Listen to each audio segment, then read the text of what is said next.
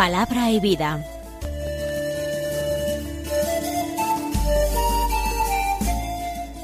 Con el padre Manuel Horta desde Sevilla.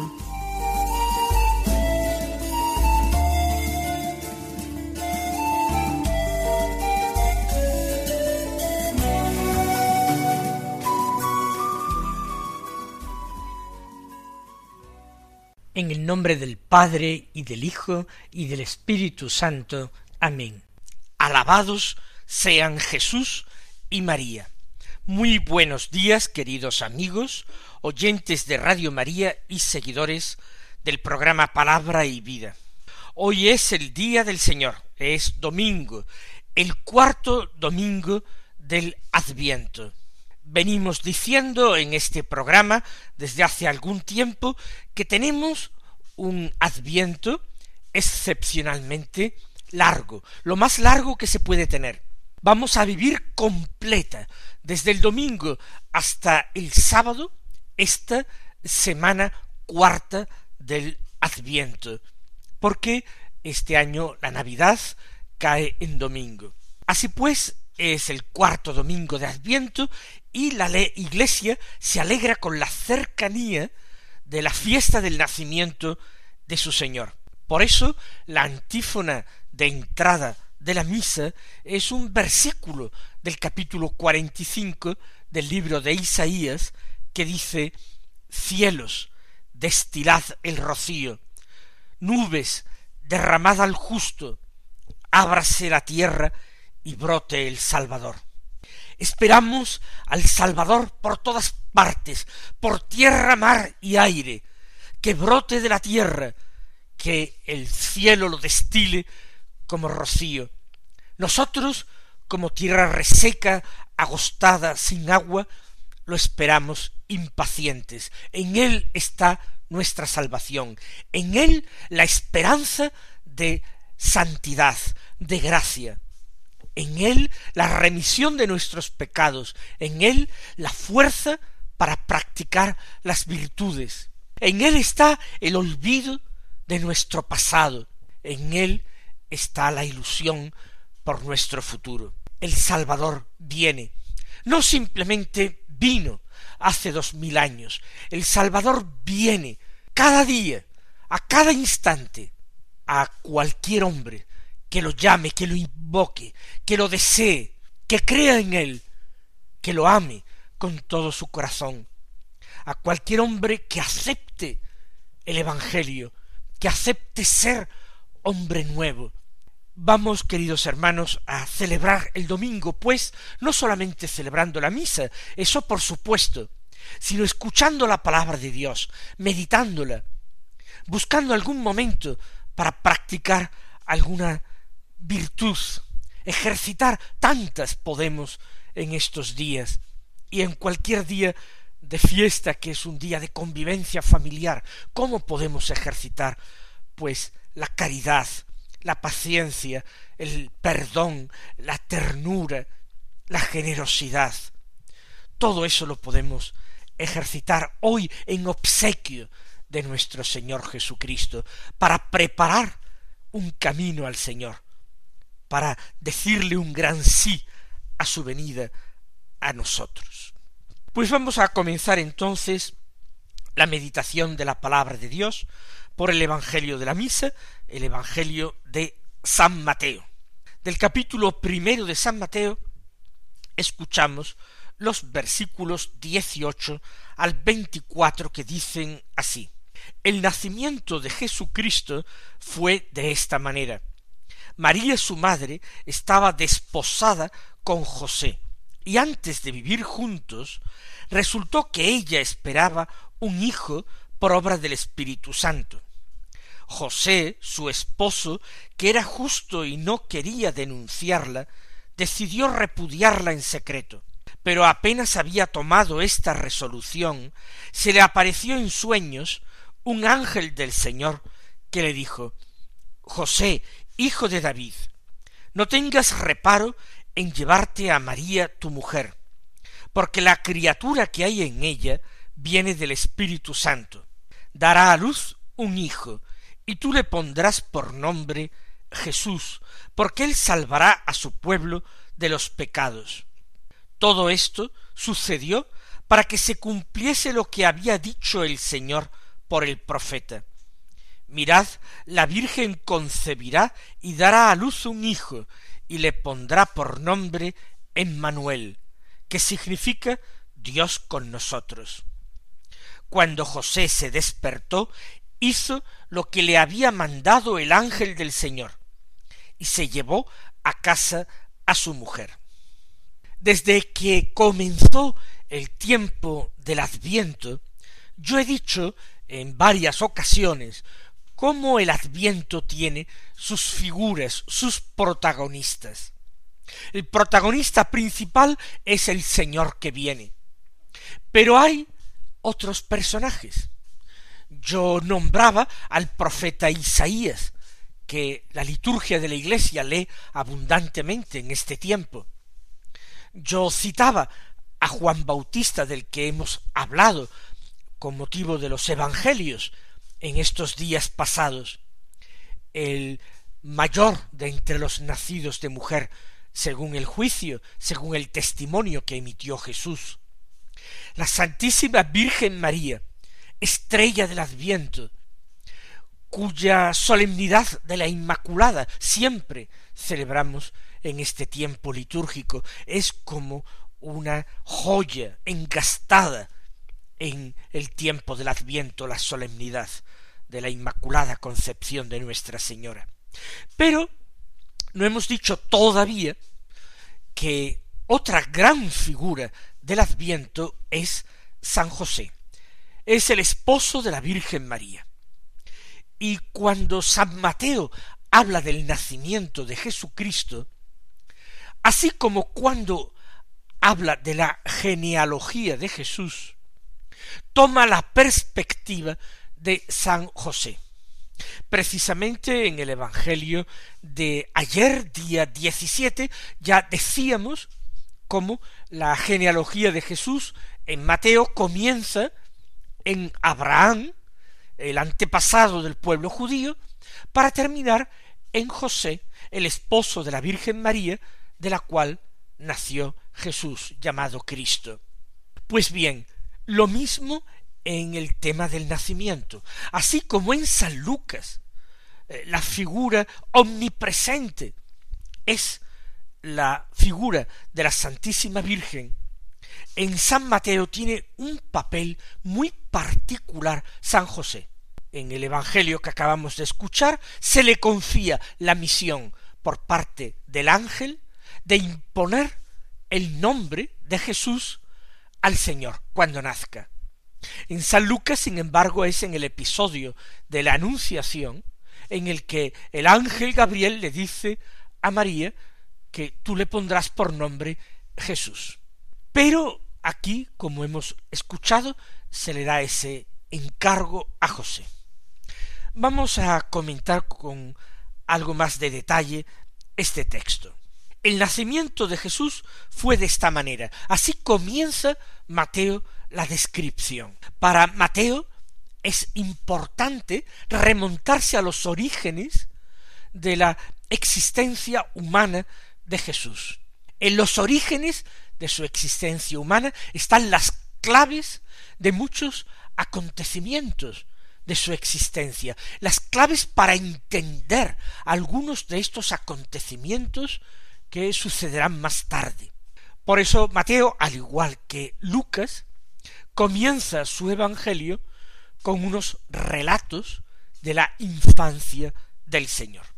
María, sigue diciendo, su madre, estaba desposada con José, y antes de vivir juntos, resultó que ella esperaba un hijo por obra del Espíritu Santo. Mateo coincide con Lucas en el hecho de que la concepción de Jesús por María fue una concepción virginal, que María fue una madre virgen. Resultó que ella esperaba un hijo por obra del Espíritu Santo. Así se expresa San Mateo y con términos muy parecidos se expresa San Lucas. Hasta aquí ha sido la descripción de lo acontecido. Ha sido una milagrosa concepción, obra de Dios, obra del poder de Dios, de su fuerza, de su amor, obra del Espíritu. Ahora viene la reacción a este hecho. Y la reacción viene de José. José, su esposo, era justo. Esta es la forma en que la Sagrada Escritura designa a los hombres que tienen un corazón según Dios, hombres que son sinceros y rectos, hombres de corazón limpio, hombres que viven la obediencia de la fe hasta las últimas consecuencias, que creen en el Señor, en su palabra, en sus promesas, más allá de lo que humanamente puede resultar creíble. Creen lo imposible porque, tal como eh, dice el ángel, para Dios nada hay imposible. Nada imposible para Dios. Entonces, José pertenece a este grupo. Tuvo que ser alguien muy especial. Si Juan fue alguien tan grande que le cupo ese privilegio de tener la vocación de preparar el camino del Señor, José tuvo la altísima vocación de recibir en su casa y cuidar como esposo de la Santísima Virgen María, de la Madre de Dios, pero no solamente a ella, sino de acoger también en su casa y darle el nombre y darle su apellido, darle su filiación en Israel, al Hijo de Dios, a Dios mismo hecho carne. ¿Quién ha podido relacionarse con Dios, no como con un padre, sino como con un hijo, a quien ha visto crecer, a quien ha educado, cuyo sueño ha velado, por cuyo bienestar se ha desvivido, por quien ha trabajado, por quien ha sudado, por quien ha llorado. Ese es José. De una forma tan escueta, lo dice San Mateo, que se nos antoja demasiado corto. José, su esposo, era justo.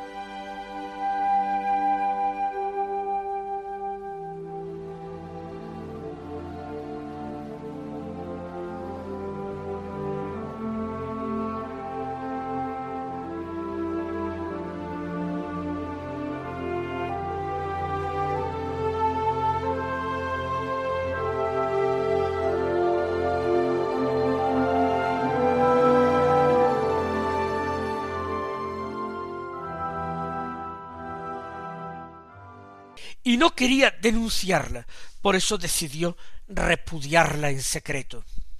José es un hombre sencillo y un hombre profundamente humilde.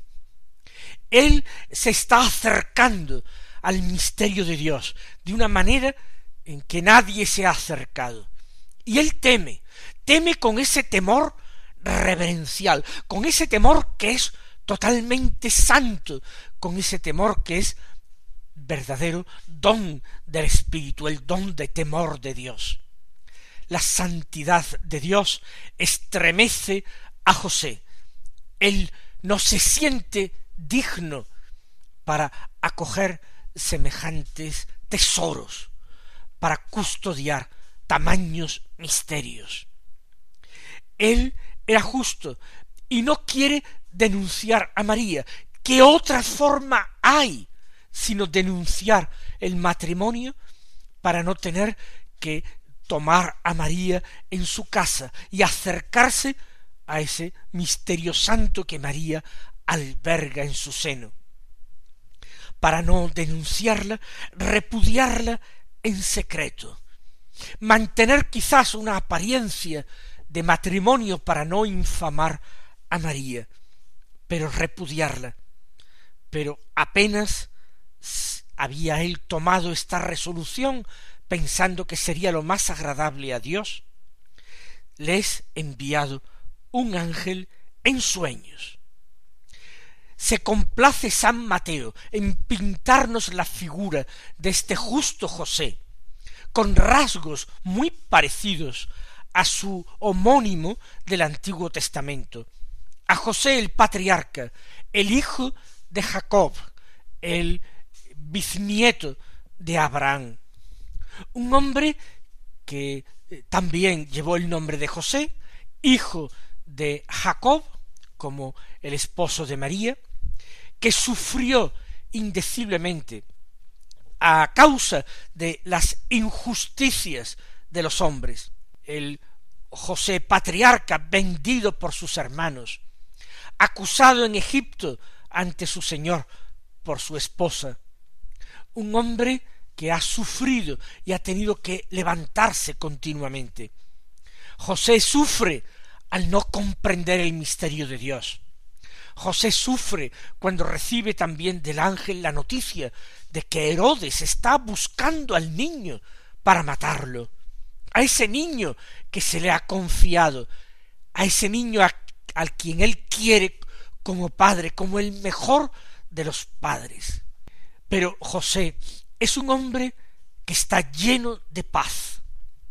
Es un hombre al que las cosas del mundo no turben, no turban, porque está verdaderamente cimentado en Dios, con esa fe profundísima, con esa caridad ardiente. José actúa con increíble celeridad en todas las ocasiones y actúa no solamente con esa rapidez, sino al mismo tiempo parece que casi sin inmutarse. Él obedece lo que le es mandado exactamente o asume tomar decisiones que considera más apropiadas o más favorables. El ángel le dice no tengas reparo en llevarte a María tu mujer. Así pues, eso es la voluntad de Dios. Dios quiere que la guardes y que la tengas, pero que la guardes y la tengas como esposo, y que su honra y que su honor sea el tuyo, y que su hijo sea también el tuyo, y tú le transmitas tu ascendencia davídica, porque si él va a ser el Mesías, tiene que ser de la descendencia de David. Tú, José, vas a enlazar a Jesús, al Mesías, con la familia de David.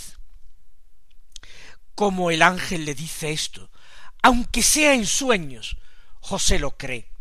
Otro parecido con aquel lejano antepasado, con aquel patriarca Jacob, a quien Dios se le comunicaba también en sueños y le daba la capacidad para entenderlos, para interpretarlos. José, el esposo de María, también sueña. Él se mm. fía de sus sueños, porque sabe que Dios actúa también ahí. Y él los interpreta y los discierne correctamente.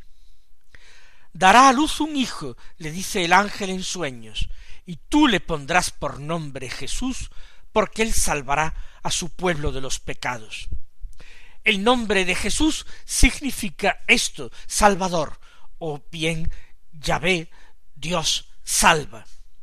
Lo interesante es el tú le pondrás por nombre Jesús, porque el imponer el nombre era algo que correspondía al Padre, era un gesto, una afirmación de la paternidad. Por eso, en el caso de Juan Bautista, resultó tan extraño que su madre, Isabel, dijera no se llamará Juan, cuando los parientes y amigos y vecinos, venidos para felicitar al matrimonio, decían que se llamaría Zacarías como el padre. No, se llamará Juan, decía la madre, y le preguntaron a Zacarías por señas, y él escribió en la tablilla su nombre es Juan. También había recibido por revelación el nombre de su hijo, de Juan del precursor. José va, por tanto, independientemente de que a María también se le revelara el nombre, y seguramente antes que a él, en el momento de la anunciación, pero José va a cumplir con ese trámite legal, va a aparecer reconociendo a Jesús como hijo suyo delante de Israel, poniéndole el nombre revelado. Y dice San Mateo que todo esto sucedió para que se cumpliera lo que había dicho el Señor por el profeta. Es una profecía de Isaías, una profecía que es el signo que se le da al rey Acaz. El Señor por su cuenta te dará una señal. He aquí la Virgen está encinta y da a luz un hijo y le pondrá por nombre Emmanuel, que significa Dios con nosotros. Vieja profecía que había sido leída durante siglos, que había sido proclamada en la asamblea de la sinagoga, interpretada y comentada por judíos doctos e indoctos, por todos los que esperaban la salvación de Israel y la consolación del pueblo. Y he aquí que esa Virgen de la que hablaba Isaías está en Nazaret y que es José, su esposo, y la va a recibir en su propia casa. El nombre profético que se atribuye al que va a nacer es Emmanuel, Dios con nosotros, porque así como Jesús cumple plenamente el significado de su nombre Jesús, Yahvé salva, Dios salva, también cumple perfectamente el significado del nombre profético. Dios con nosotros. Jesús es la cercanía de Dios, el Dios entre los hombres, Dios con nosotros. Dice todavía Mateo que cuando José despertó hizo lo que le había mandado el ángel del Señor y se llevó a su mujer a casa. Y cuánto mérito tiene el haber recibido esto en sueños, pero inmediatamente tras despertar obedecer con esa obediencia de la fe que he mencionado antes.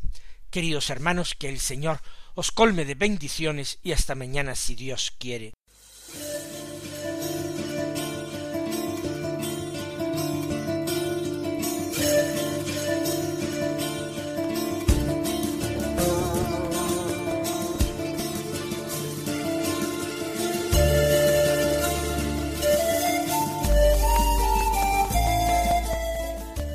Concluye Palabra y Vida, un programa dirigido desde Sevilla por el Padre Manuel Horta.